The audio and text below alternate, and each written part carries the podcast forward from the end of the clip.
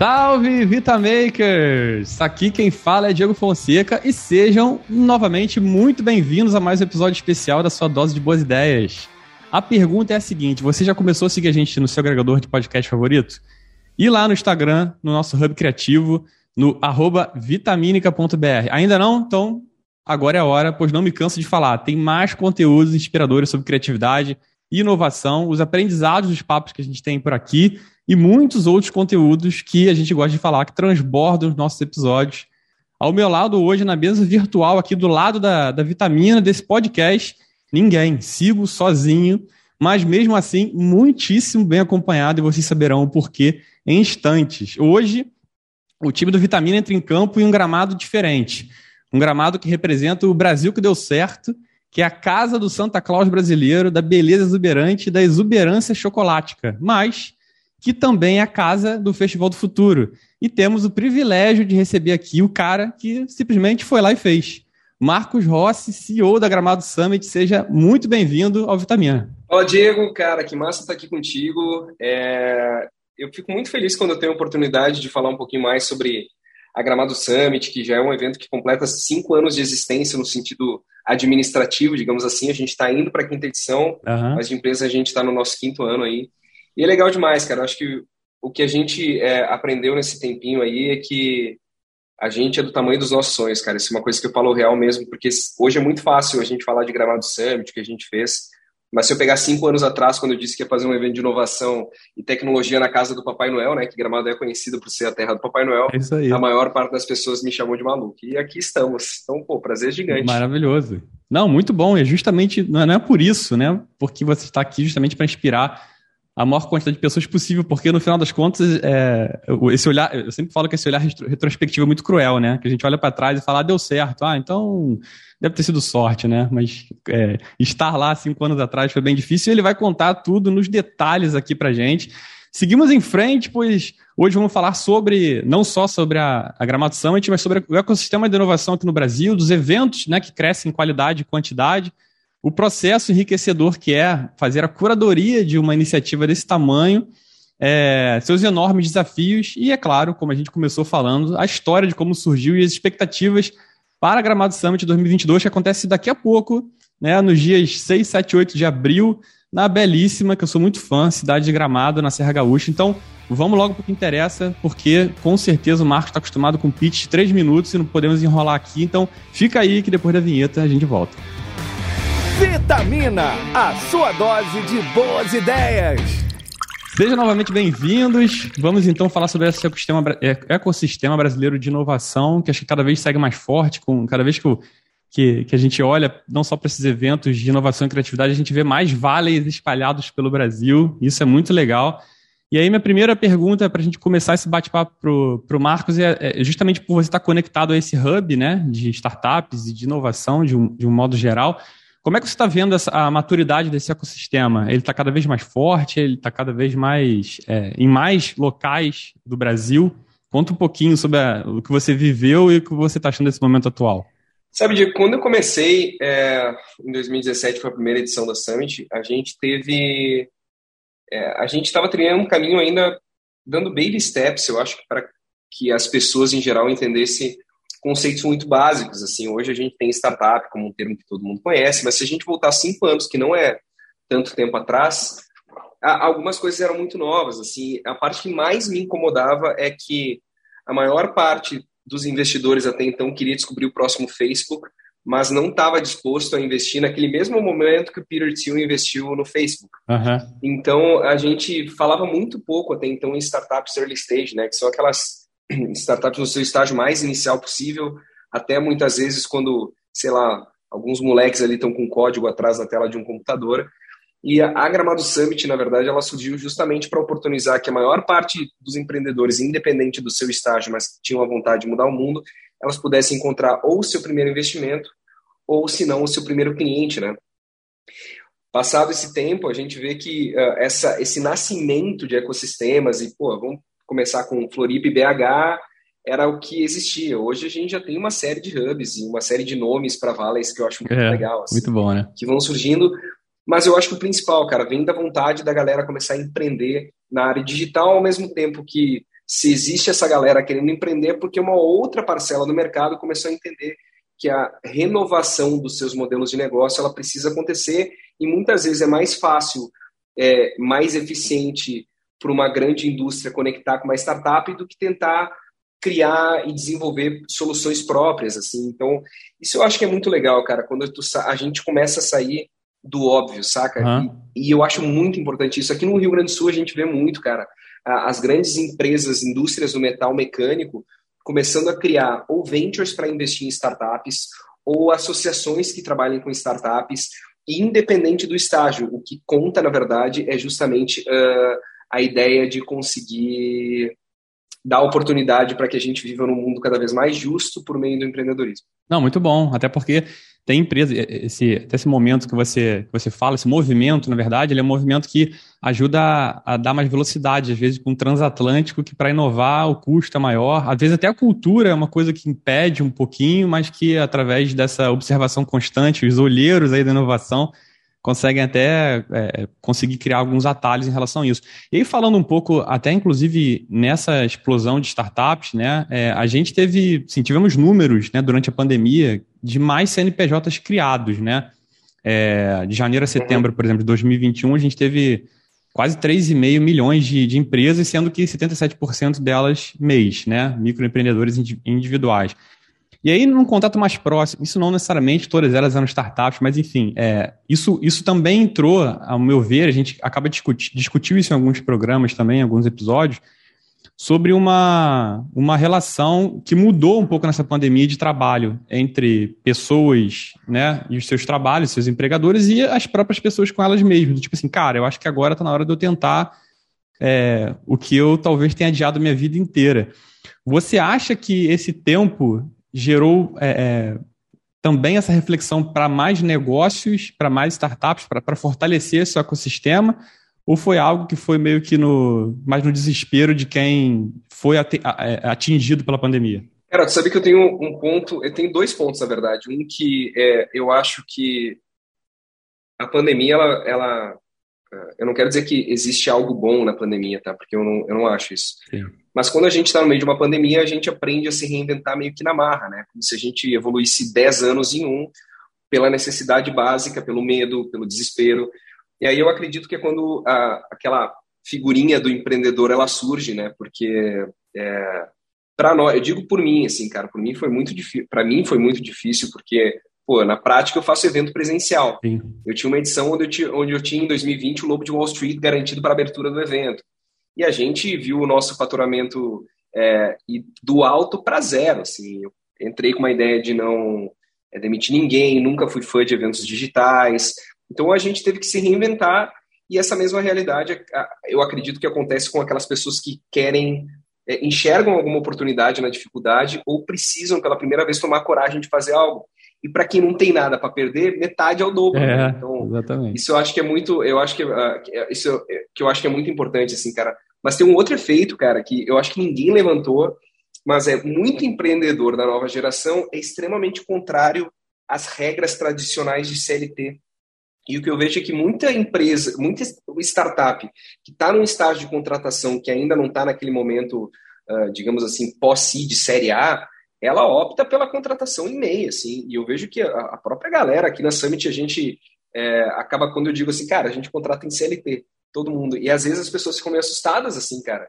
E eu vejo que muitas startups elas vão para esse, esse meio, assim, para tentar, uh, uh, não é se livrar de tributação, mas tributar menos para conseguir crescer, porque a gente ainda vive um momento, na minha opinião, tá? Sim. Que não existe uma discussão para entender a capacidade de escalonamento de startups. Eu acho que o melhor exemplo é assim, no Brasil, a gente ainda vive aquela ideia que assim, pô, Diegão, errou, velho, que merda, fracasso total, né? E quando a gente vai no Vale do Silício, a gente vê que existe a oportunidade do erro, errou, beleza, qual que é o próximo projeto?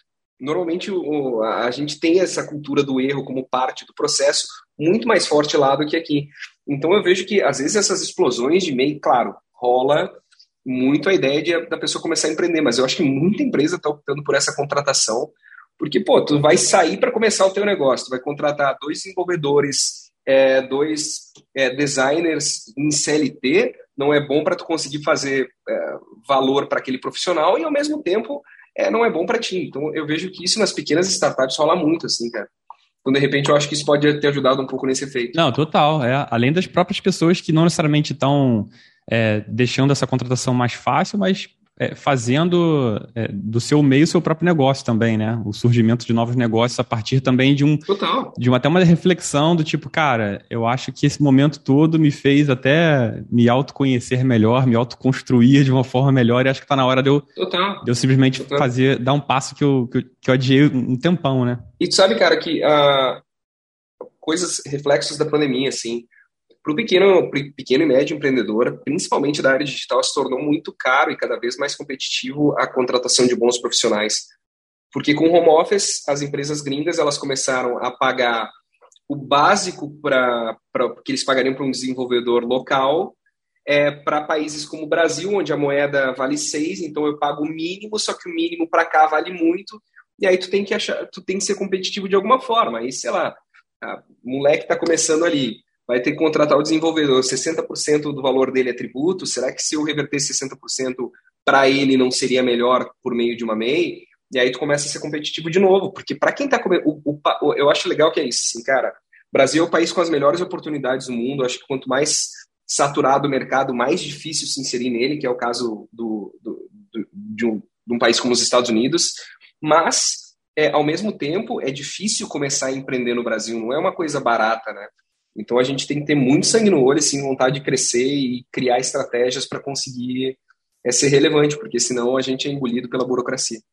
Não, total. E aí, o que eu migro, até pegando um gancho é, de uma frase sua, inclusive, que a nossa produção checou por aí, Nossa. era que você falou assim: inovação não precisa de CEP para acontecer, que eu achei maravilhosa. E que foi justamente, eu acho que foi a fagulha de você ter é, saído um pouco desse eixo né, Rio-São Paulo, mais São Paulo até que Rio, de eventos de, de inovação e criatividade, que normalmente tem lá como, como base o tempo inteiro.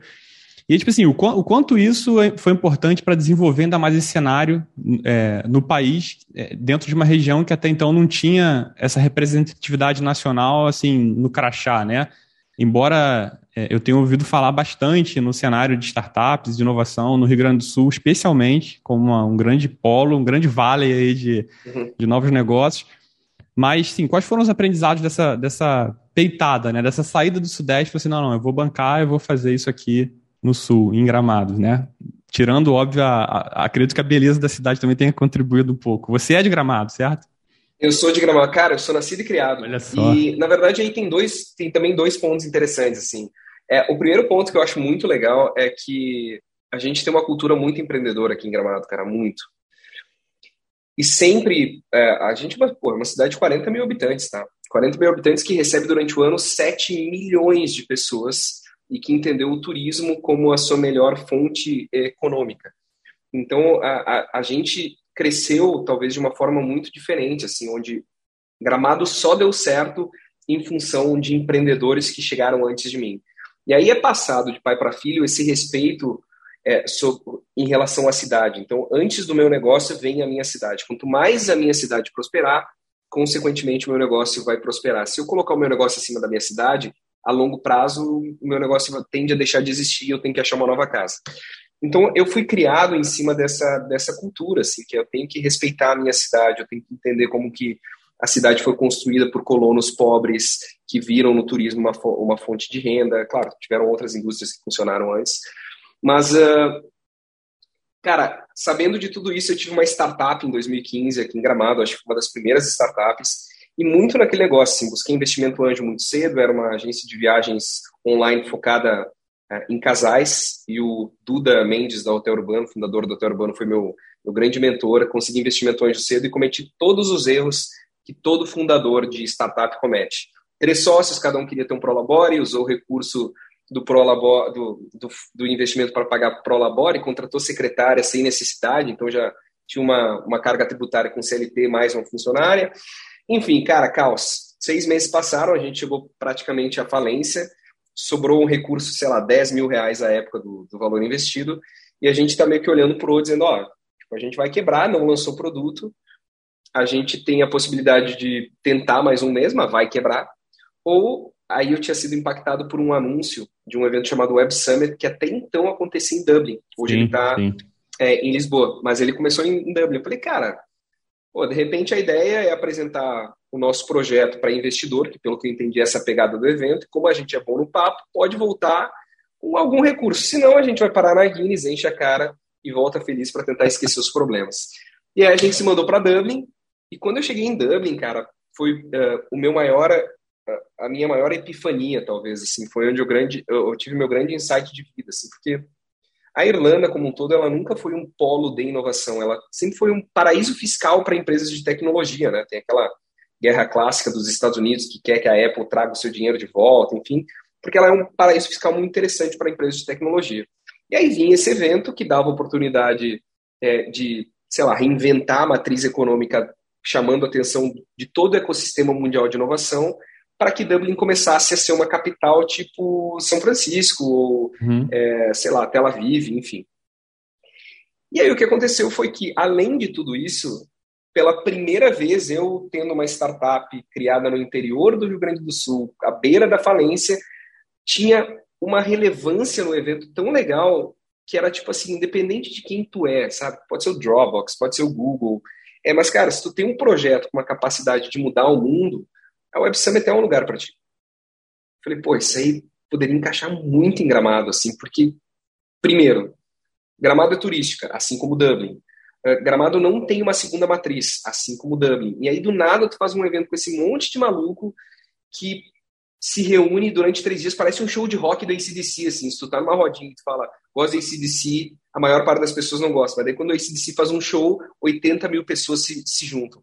Então, pegando todo, todo esse mix de sentimento, assim, é, eu resolvi fazer em Gramado, assim. E aí eu conto uma mentira muito interessante, viu, Diego, que é, hoje, se me perguntarem como que eu criei a Gramado Summit, eu digo, eu apliquei a curva, a lei da curva da difusão da inovação de Everett Rogers, que basicamente é, depois pesquisem sobre isso, é muito legal. Antes de lançar um produto, a gente divide é, as pessoas em cinco grupos, dois pequenos, é, os inovadores e os primeiros adeptos botam nosso produto ali e com o tempo ele vai escalando para conseguir 100% market share. Então eu digo que o meu grupo pequeno eram outros marcos com projetos é, ainda num estágio muito inicial buscando seu primeiro investimento. E na verdade foi isso, porque quando eu desenvolvi o projeto, botei embaixo do braço, eu bati é, em um monte de porta de empresa grande, e empresa grande viu assim, tá, legal, Uh, eu queria, preciso entender qual vai ser meu ROI, porque, sabe, vou trabalhar com CAC. E eu, cara, não tinha nada disso. Tinha um projeto Banco do Brasil tinha que dizer assim, não, eu acho que vai dar certo, mas eu não tenho como apresentar nenhum resultado porque eu nunca fiz. Você tem que acreditar no meu sonho. Empresa grande, à época, não acreditava em sonho e eu Sim. super entendo isso. Uhum. Aí, quem acreditou no meu sonho? A molecada que estava no mesmo estágio que eu. E a gente fez em 2017 a primeira Summit, foram 600 pessoas, que para Gramado já era uma coisa muito legal. Mas o ecossistema que estava pulsando, que basicamente cresceu junto com a gente, é, foi quem levantou a hype. Assim, pô, tem um evento bem diferenciado em Gramado. Aí em 2018 a gente estava em 2.500 pessoas, já com algumas empresas relativamente grandes, e em 2019 a gente fez 4 mil pessoas por dia, assim, trazendo grandes indústrias, trazendo startups já super tracionadas, com, é, já considerados unicórnios, e a gente nunca perdeu a nossa essência, assim, porque mesmo crescendo, a nossa receita vindo de outras frentes, a gente continua investindo naquela molecada que, sei lá, paga muito pouco para poder descobrir o, o, seu próprio potencial. Não, isso é muito bom, né, cara? Então você, a gente pode dizer que vocês foram com uma ideia e voltaram com outra, né? Total, total, total. Foram a tentar vender uma ideia, olharam, teve essa epifania e voltou, falou, cara, a gente precisa fazer isso aí justamente para criar esse hub, né? Talvez eles faltavam um, um, algo que fosse, que convergisse toda essa energia, né, de inovação dentro de um lugar e eu acho que Gramado é o eu acho que é um lugar maravilhoso para poder fazer isso por uma série de fatores turísticos que levam ela, assim, que colocam o turismo como uma das, das principais, se não a principal atividade econômica de lá, né? É isso? É, mas aí, tipo assim, é, vocês começaram a ter né, esse apoio justamente dessas pessoas que estavam também, os early adopters, né, os primeiros a, uhum. a, a, seguir vocês lá e, e colocarem isso de pé. Mas, assim, é, o ponto inicial, você falou também, em, se não me engano, tem uma entrevista, eu posso estar errado, mas acho que foi da Exame, que você recebeu muitos não, né? Você acabou de falar dos não que você recebeu justamente porque você, cara, não tenho como te, te, dar uma promessa ou uma falsa promessa de algo que eu ainda não fiz. mas você recebeu muitos sims para seguir em frente, né? O que, que você aprendeu com esses nãos é, que você achava que, que foram importantes serem tomados ali para que você pudesse é, adquirir ainda mais conhecimento, assim como os erros né, do seu negócio anterior foram importantes para você conseguir criar algo não infalível, mas que pudesse carregar os aprendizados do, desse outro momento? Eu acredito muito assim que quando a gente ninguém quer errar, tá? É, existe esse papo de que o erro faz parte do processo, a gente tem que aprender com ele e é uma verdade absoluta. Só que ninguém na prática quer errar, porque errar é uma coisa que dói, né? Que nem resiliência, ser resiliente dói. Na prática é muito difícil. Uh, e assim, no início foram incontáveis nãos, assim. E o que eu descobri é que se eu transformasse esse não em algum tipo de motivação para que eu realmente pudesse ir em frente, de alguma forma, porque eu nem tinha errado ainda, na verdade, né? Eu, eu acho que essa é a grande diferença. Eu acho que hoje a gente coloca o erro como parte do processo, que é R, rap, R muito, R rápido, corrija e, corrija e relance. É basicamente isso. Mas a época eu, na verdade, nem tinha tido a chance de errar. E aí a gente volta para esse estágio de startups no momento muito inicial, assim. E eu, durante muito tempo, condenei muito essas pessoas que, pô, condenou meu projeto e agora está aqui do meu lado, sabe? Chegou muito tempo depois e agora tá, quer andar no banco da frente comigo. Só que hoje, Diego, eu acredito fortemente que quando a gente inicia um projeto, a gente precisa das pessoas que duvidem desse projeto. Porque nem todo mundo está pronto para o mercado, nem todo mundo está pronto para ser resiliente. Então, eu acho que é papel das pessoas dizerem não. Porque aquela, aquele empreendedor, aquela empreendedora que realmente tem o objetivo de criar algo de impacto tão grande, capaz de mudar mudar e moldar a cultura de uma sociedade, ela precisa ser resiliente. Nada é fácil. Mercado não é fácil. Conquistar cliente é, é, é, talvez a coisa mais difícil que exista. Então, se tu tiver muito sim, o teu negócio deve quebrar tão frágil porque tu não vai de uma forma de, tão fácil, tu vai estar tão fragilizado porque o mercado ele é frio. Então, eu, eu faço essa reflexão muitas vezes assim que os nãos, na verdade, a, a raiva que eu tive de algumas pessoas eu transformei em motivação para mostrar que aquela pessoa estava errada. Ah, isso é muito bom. E hoje eu percebo que foi o papel da o, que o papel da pessoa duvidar da minha capacidade era o certo, porque senão talvez eu não estivesse aqui hoje. Então eu acho eu acho muito importante assim, é, eu vejo algumas, principalmente molecada assim, ah, eu quero começar o projeto, mas meu pai duvida de mim. Que bom, deixa ele duvidar. Teu pai tem que duvidar, tua mãe tem que duvidar, teu amigo tem que duvidar, tua amiga tem que duvidar, tua tia, tua namorada, todo mundo. Porque se tu não tiver essa dúvida no início, tu vai descobrir que teu projeto é tão frágil que quando ele conhecer o primeiro cliente dizendo não, ele quebra. Ele demorou, É. Então, isso é, isso para mim é muito importante. Se, cara, trans, tá com raiva, transforma a raiva em motivação. Tá brabinho, transforma a brabeza em motivação. Tá triste, transforma a tristeza em motivação e faz, porque existe a grande diferença de alguém que tem algum tipo de sucesso, e sucesso eu acho que é uma coisa muito relativa, é que o primeiro não é só um um degrau a ser vencido. É, porque aquele empreendedor, empreendedor que não vai dar certo, no primeiro não ele desiste. O empreendedor de verdade, ele pensa, pô, tomei o primeiro não, então vou provar para todo mundo que disse que não, que é um sim. É isso. É, não, isso é maravilhoso. A gente tem, na verdade, um, um que a gente também já falou alguma, em alguns episódios aqui, é que normalmente o nosso, eu digo até o círculo familiar, o círculo de amizade, ele tende a nos defender de certas ideias e certos riscos que às vezes são necessários. E os não estão incluídos aí, né? Então, você ter isso e entender que, cara, se você quiser, você vai lá e faz. Me lembrou até um, um, um programa que era o antigo Provocações, agora tocado pelo, pelo Marcelo Tais, é o Provoca, que tava, que recebeu a, a Tamara Klink, né? Que é a filha do, do Amir Klink. E ela falando que o pai dela não quis ensinar ela nada, né? Tipo, não, não vou te dar um barco, não, senão vou emprestar o meu, também não vou te ensinar nó, nem a ler carta náutica. Se você quiser, faz tudo isso sozinho. E aí você tem um, um, choque inicial, né? Tipo assim, pô, cara, você, meu pai, não quer me ensinar nada disso. E ela entendeu o quanto isso era importante para que ela pudesse desenvolver certas habilidades e aptidões que ela com certeza não desenvolveria se tivesse é, recebido tudo isso de bandeja, né? Então tem um pouco, tem um pouco disso, né, cara? A gente acaba achando. Total. É, cara, é isso. É isso. A gente acaba achando que o processo ele, é, ele deve ser sempre muito fácil, muito positivo.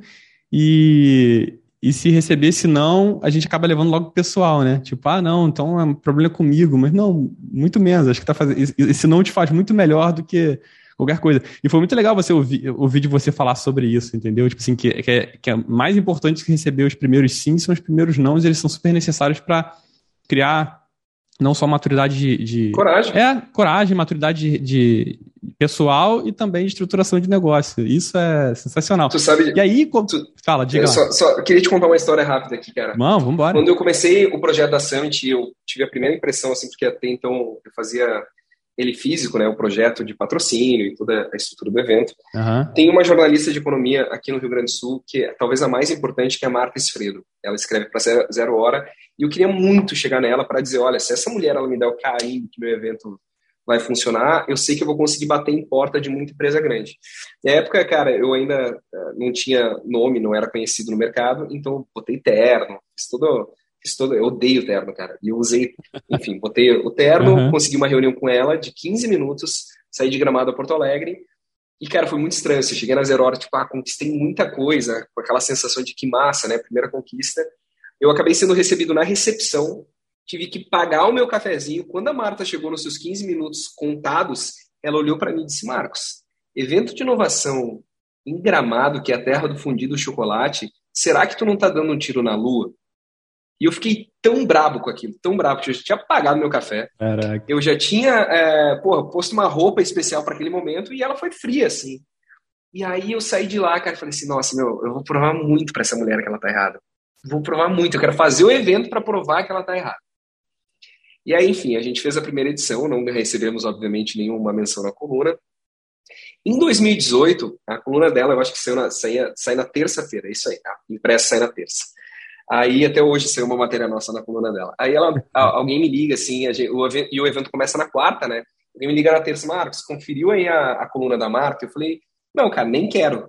Ele confere, velho. Era 2018, um ano depois.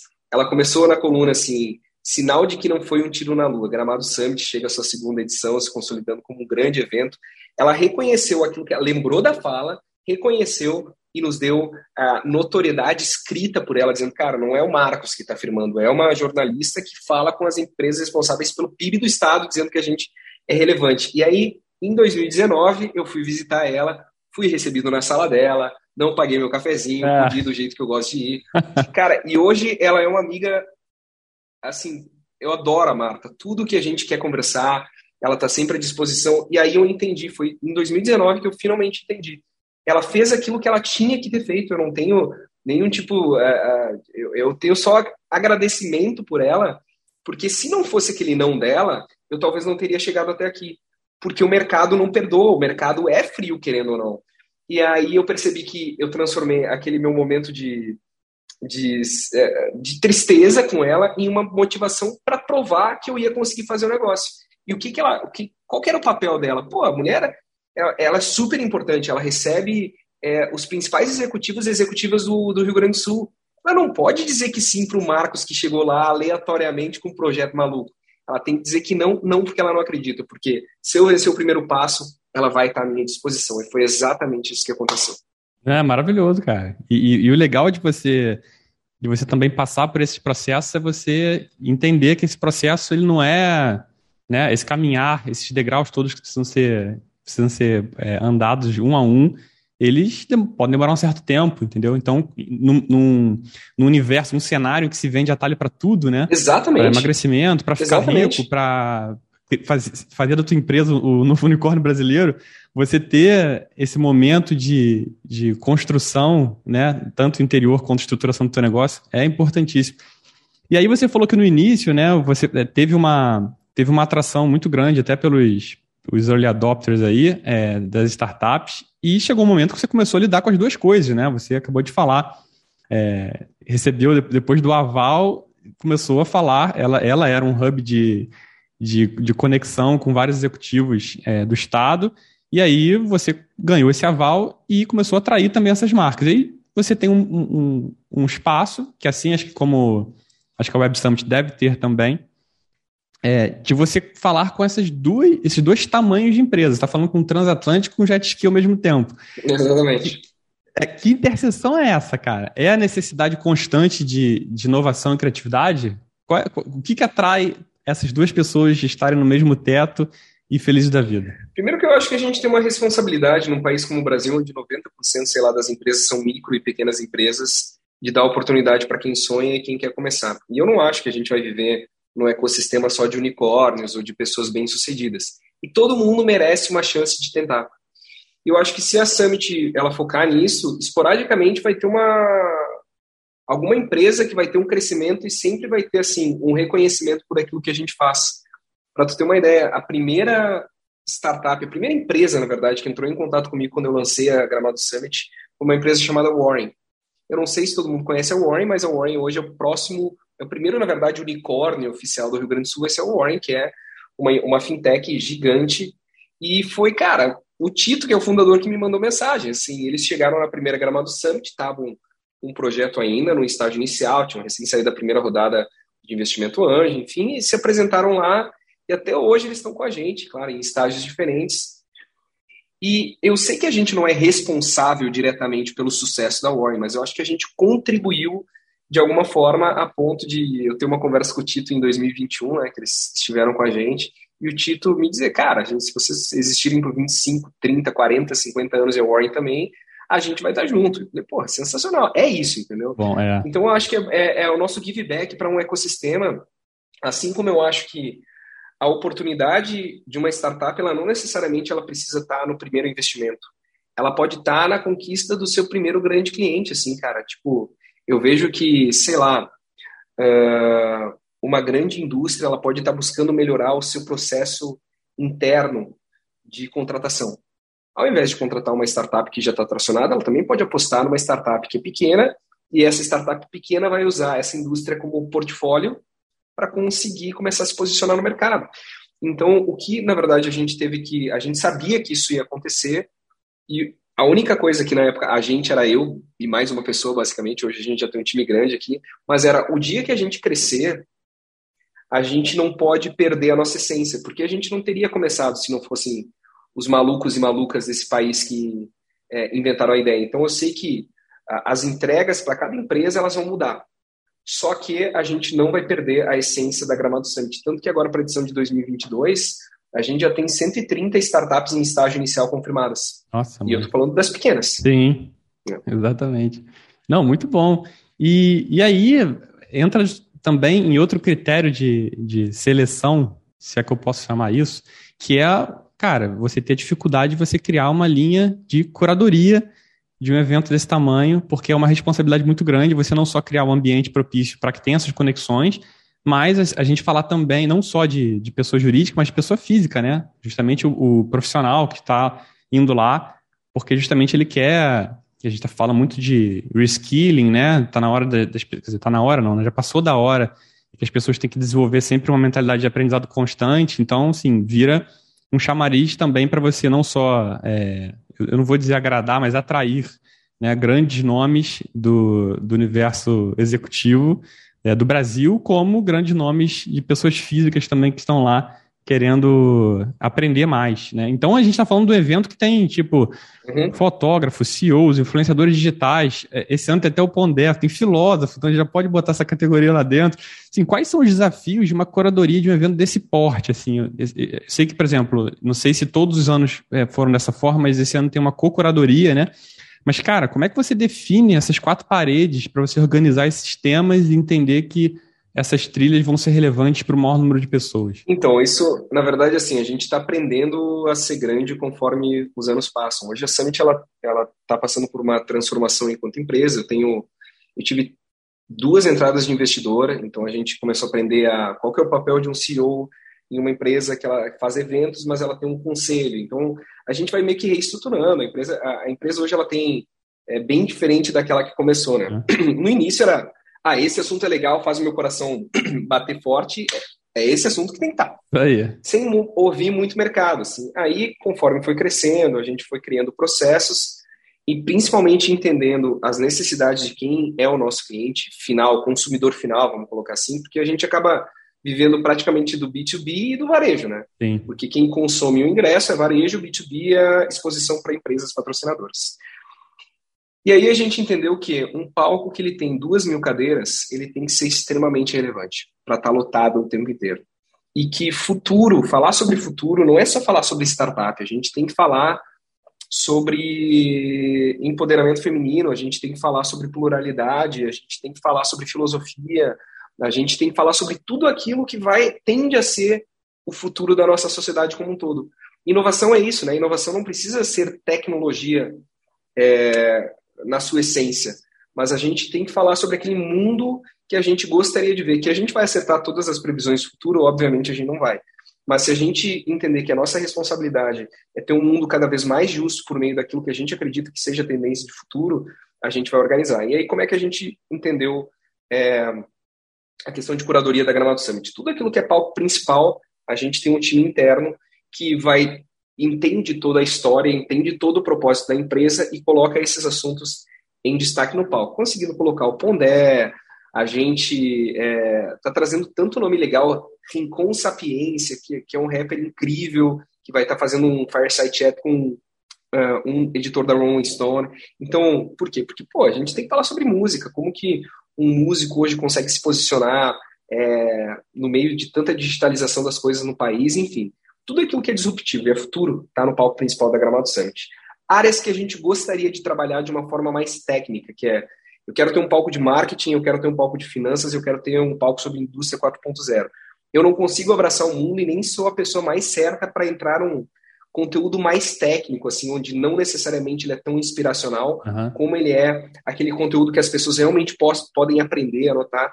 Então a gente busca as melhores pessoas e empresas do, mer do mercado ou nas suas áreas e oferece a curadoria daquele palco para aquela empresa.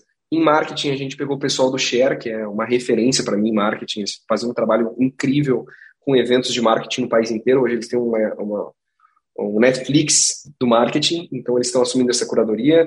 A gente pegou o pessoal do Um a Menos é, na Poupança, que é uma galera que fala sobre educação financeira incríveis também para cuidar sobre um palco de finanças e palco de indústria 4.0. A gente pegou a Hélice, que é uma instituição que reúne as maiores empresas da indústria do Rio Grande do Sul é, embaixo de uma única associação.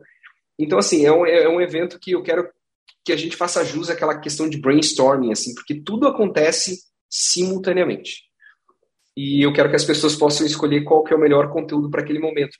Não se assiste tudo o tempo inteiro, não mas a ideia é que as pessoas saiam com dor de cabeça de tanto aprendizado, assim, seja um aprendizado inspiracional Exatamente. ou técnico. Isso é desesperador, né, cara? Porque às vezes tem dois conteúdos que você tá super afim de assistir e aí você tem que fazer aquela escolha, porque a vida é assim, é feita de escolhas, então acho que também é um ponto para fazer isso, mas é muito bom entender até é, assim, é um eterno aprendizado, né? Você inclusive entender quais são, os, quais são os, os, os, conceitos, os movimentos que estão sendo feitos por aí, é uma maneira de você também se, se, manter relevante dentro de um, de um universo que a única constante é a mudança. E né? uma coisa, cara, que hoje eu, eu falo muito, assim, esporadicamente alguém da área de eventos me chama para conversar e trocar uma ideia, e eu acho que é minha responsabilidade falar sobre isso hoje.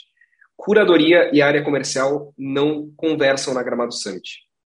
Porque eu vejo que o maior erro que os eventos cometem é colocar o comercial junto, atrelado à curadoria. Aí o que, que acontece? Todo expositor, cara, eu não julgo, tá? Todo expositor, patrocinador, ele tenta colocar como ativo uma palestra.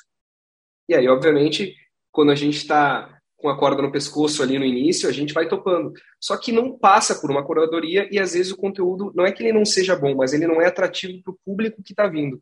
Consequentemente, hum. aquele palestrante cria uma expectativa tão grande que não vai ser atendida, porque o público não vai querer ver aquela palestra específica. E aí o palestrante, que é dono da empresa, fica bravo com o organizador do evento, porque o palco não estava lotado e o caos está instaurado. Então a gente aprendeu a dizer não, assim. Se tem alguma sugestão de alguma empresa que, ó, queria ver se minha executiva pode fazer parte, a gente ouve, coloca para a curadoria, mas a curadoria ela tem que operar de uma forma livre, assim, para ver se aquele assunto ele faz sentido com o momento que a gente está e se aquela pessoa ela consegue segurar um palco com tantas cadeiras, porque acreditem em mim, a maior frustração que a gente teve foi quando um palestrante que talvez não fosse tão conhecido e a gente por algum motivo liberou a participação, subisse naquele palco pós uma plenária cheia de duas, sei lá, duas mil cadeiras, lotou só 100 e aí a próxima palestra volta a lotar duas mil cadeiras. A culpa sempre vai ser do organizador de eventos. Então, é, a gente aprendeu a dizer que não mesmo. Tem um vale, né? É, é. Mesmo que a gente, que muita gente fique bravo com a gente.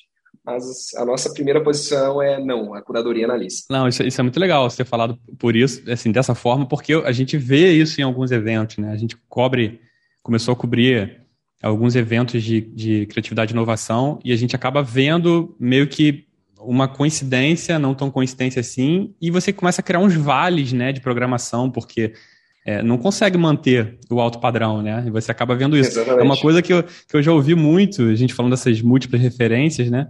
No universo da comédia, assim, né? Quando você tem uma sequência de stand-ups, assim, tem pessoas que, assim, não, cara, não posso fazer é depois de fulano, não, cara, porque o cara é muito bom. Então, assim, ele vai me arrebentar e eu vou ter que manter o nível. Uhum. Então é mais ou menos isso, né? A curadoria também tem que pensar em quem encaixar é, ao lado de quem, ou né, na sequência de quem para isso. E aí, é, de todas as, de todas as é, essas expectativas, eu queria que você falasse um pouquinho assim, quais são as expectativas para 2022, né? É, tida pela, pela Forbes como uma das principais conferências de inovação do país, né? E falo isso, já abre um sorriso orgulhoso.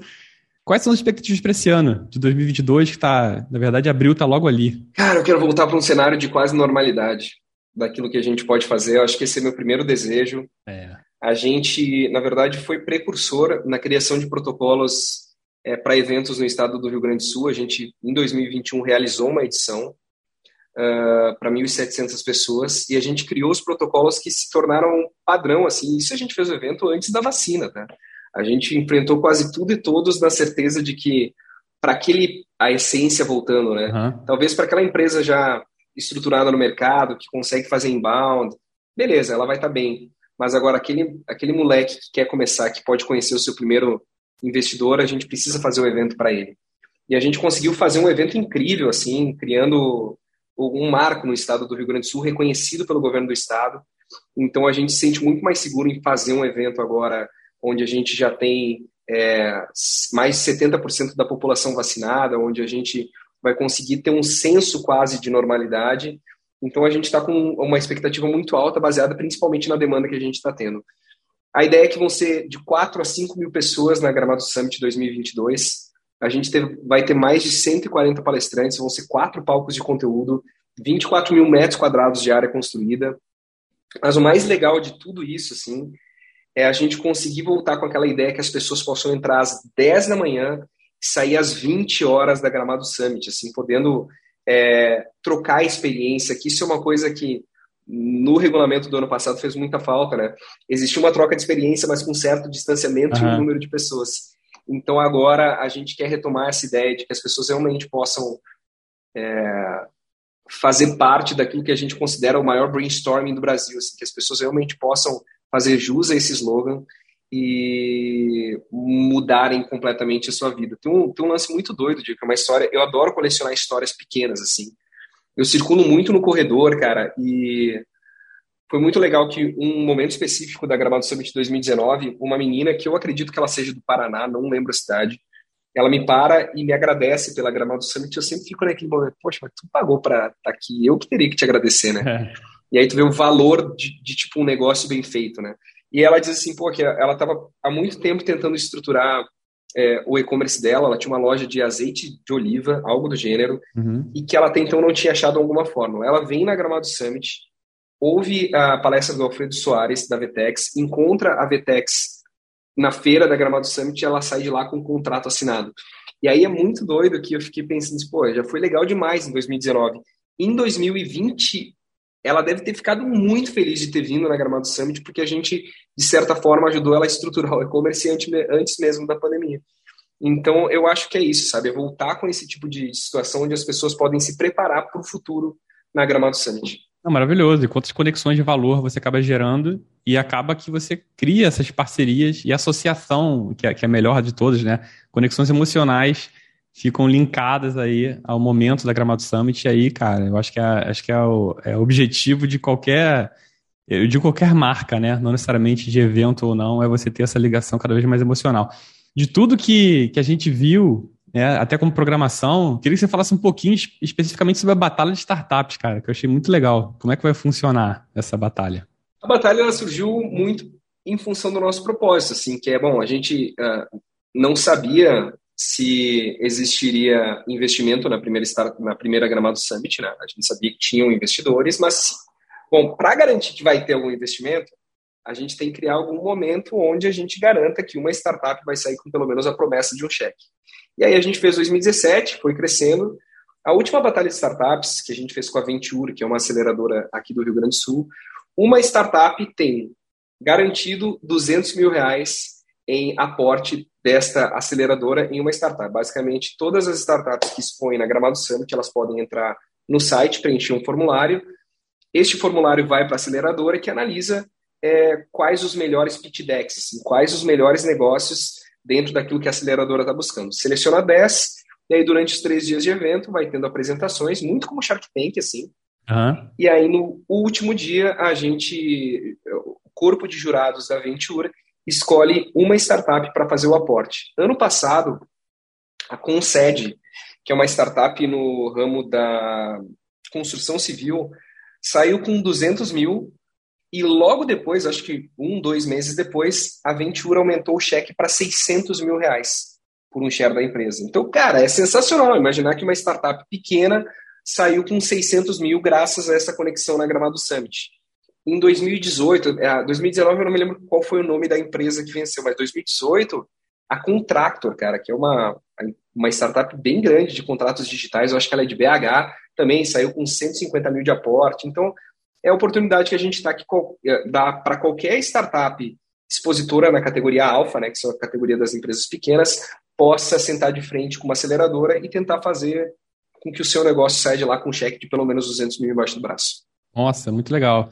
O, que, o que mais legal disso tudo, cara, é que eu acho que, é, além do fato de você estar construindo uma marca importante no ecossistema de inovação, você também está fortalecendo muito é, não só o ecossistema de inovação, como é, você já falou inúmeras vezes, né? Tipo, ah, tem uma empresa que é parceira nossa, que, que é daqui do Rio Grande do Sul, que é daqui do Rio Grande do Sul. Então, assim, vocês também se conectam muito com o ecossistema local, muito. além do, do nacional de inovação. E isso é muito legal, até porque foi um dos motivos, eu acho, que deve ter que, que fizeram você usar a Gramado como, como sede disso tudo, né? Isso é muito legal, tá? A gente hoje tem 70% do público de fora do Brasil, 30% ele é daqui. O que a gente por enquanto, ainda consegue. É... Daqui você diz é, Rio Grande do Sul. Rio Grande do né? Sul, Rio Grande do Sul. Isso, Rio Grande do Sul. O que a gente busca muito, Diego, é fazer com que sempre os nossos fornecedores possam começar, ou parceiros, eles sejam do Rio Grande do Sul para fortalecer a economia local. Porque não adianta também eu fazer um evento é, global no Rio Grande do Sul se eu não fortaleço a economia local. Então a gente sempre tem essa preferência assim, para tentar é, trabalhar ao máximo com fornecedores locais ou parceiros locais. É por isso que a gente sempre reforça. Assim, é, muito bom, muito a bom. aceleradora que está junto é gaúcha. É, é muito bom, porque gera não só o capital social dentro da cidade, mas também de você fortalecer esses parceiros, porque não faz o menor sentido você tá, entrar no lugar e depois ficar aquela, aquela terra arrasada, né? Porque todo mundo que está ali foi embora e ali só serve de palco, né? Então, muito pelo contrário. Muito legal. Exatamente. Bom, vamos entrar agora no bate-pronto, que são aquelas três perguntinhas rápidas, quer dizer, na verdade as três perguntinhas são rápidas, as respostas nem tanto, mas é, a gente faz mesmo assim. Então vamos lá, vou começar com a primeira delas, três coisas, Marcos, que te alimentam criativamente. Bate pronto meio demorado, tá? Mas é. É, isso aí, cara. cara São perguntas capciosas. Como é que é? Como é que é a pergunta? Três coisas que te alimentam criativamente. Pode ser qualquer coisa. Cara, a construção de um legado para as minhas filhas, em primeiro lugar. A possibilidade de oportunizar que pessoas cresçam por meio da Gramado Summit, digo de forma interna, e ter a liberdade de fazer o que eu quiser da minha vida. Excelente. Segunda, segunda pergunta, três dicas agora para quem quer criar um evento de inovação e criatividade. Pode ser, assim, dicas fundamentais, pode ser o, o, macro, assim, né? De assim, olha, três pilares. Seja resiliente, porque a maior parte das pessoas não entendem evento como motor de negócios. É, pessoas têm muita dificuldade em diferenciar serviço de produtos, principalmente eventos, se o serviço for evento. Uh, é caro pra caramba, é um mercado muito difícil, porque está lado a lado com a construção civil. Aumenta madeira, aumenta para organizador de eventos também. E último ponto, diga não quando o pedido for de graça valorize seu trabalho. Opa, muito bom, cara. Sensacional. E para finalizar, a terceira, essa aqui talvez a mais poética de todas, três ingredientes que não podem faltar no seu liquidificador para fazer a vitamina da sua vida.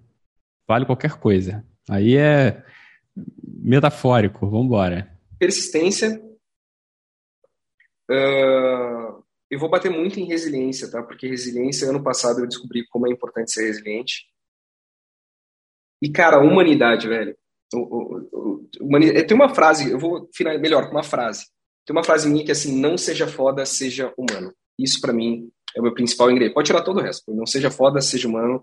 Porque eu acho que a gente vive um momento onde as pessoas precisam se provar tendo mais, querendo ser mais, e esquece que a parte mais legal de a gente conquistar coisas é para tornar esse mundo um lugar um pouco melhor. E eu trabalho muito para isso, cara. Se eu posso fazer um evento para oportunizar que todas as pessoas que trabalham para esse evento ganhem um pouco mais do que o normal, é para isso que eu trabalho. Então, eu acho que não seja foda, seja humano, tira todo o resto. Bota essa frase, tá legal.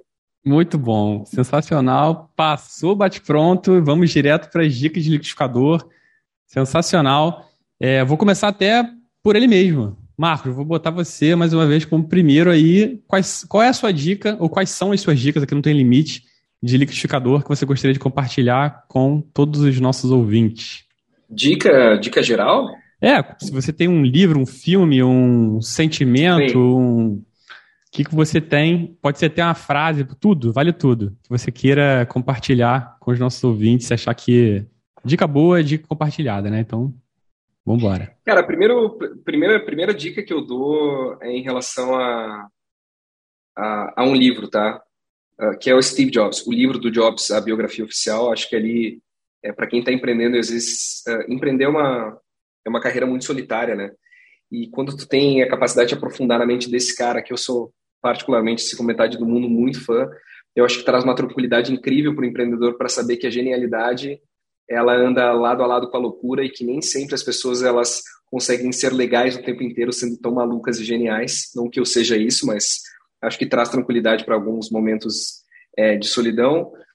Uh, agora, uma dica que eu queria colocar no liquidificador também, que para mim é muito importante, é não importa quantos nãos apareçam no primeiro momento, transforma aquela raiva. Eu, eu entendo que existe a raiva, eu entendo que existe, mas se for necessário começar para provar que teu amigo está errado, usa isso como motivo, porque com certeza depois, além de dar certo, tu vai agradecer o teu amigo ou a tua amiga por ter duvidado de ti. Não faça nada esperando que as pessoas comprem a ideia que está na tua cabeça no primeiro momento. Acho que são essas melhores duas dicas que eu posso dar. Oh, maravilhoso, muito bom. Então é isso, Steve Jobs e é, na verdade, torça para receber esses nãos inconscientemente aí para que você possa é, se tornar cada vez melhor. Eu vou fechar a minha dica por um.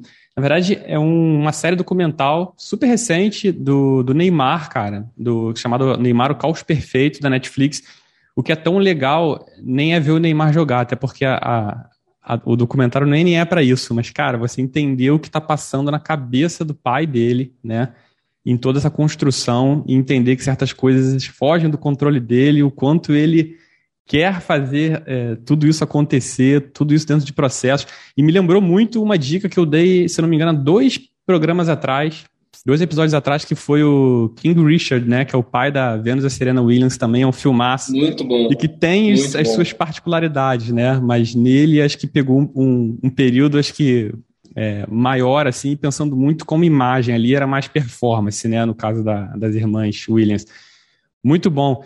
Gente, chegamos aqui no final dessa deliciosidade de vitamina, esse papo maravilhoso já começo agradecendo demais a presença do Marcos. É, como você já sabe, a gente falou agora em abril. Para quem está ouvindo, deu play nesse episódio, justamente assim que ele foi ao ar.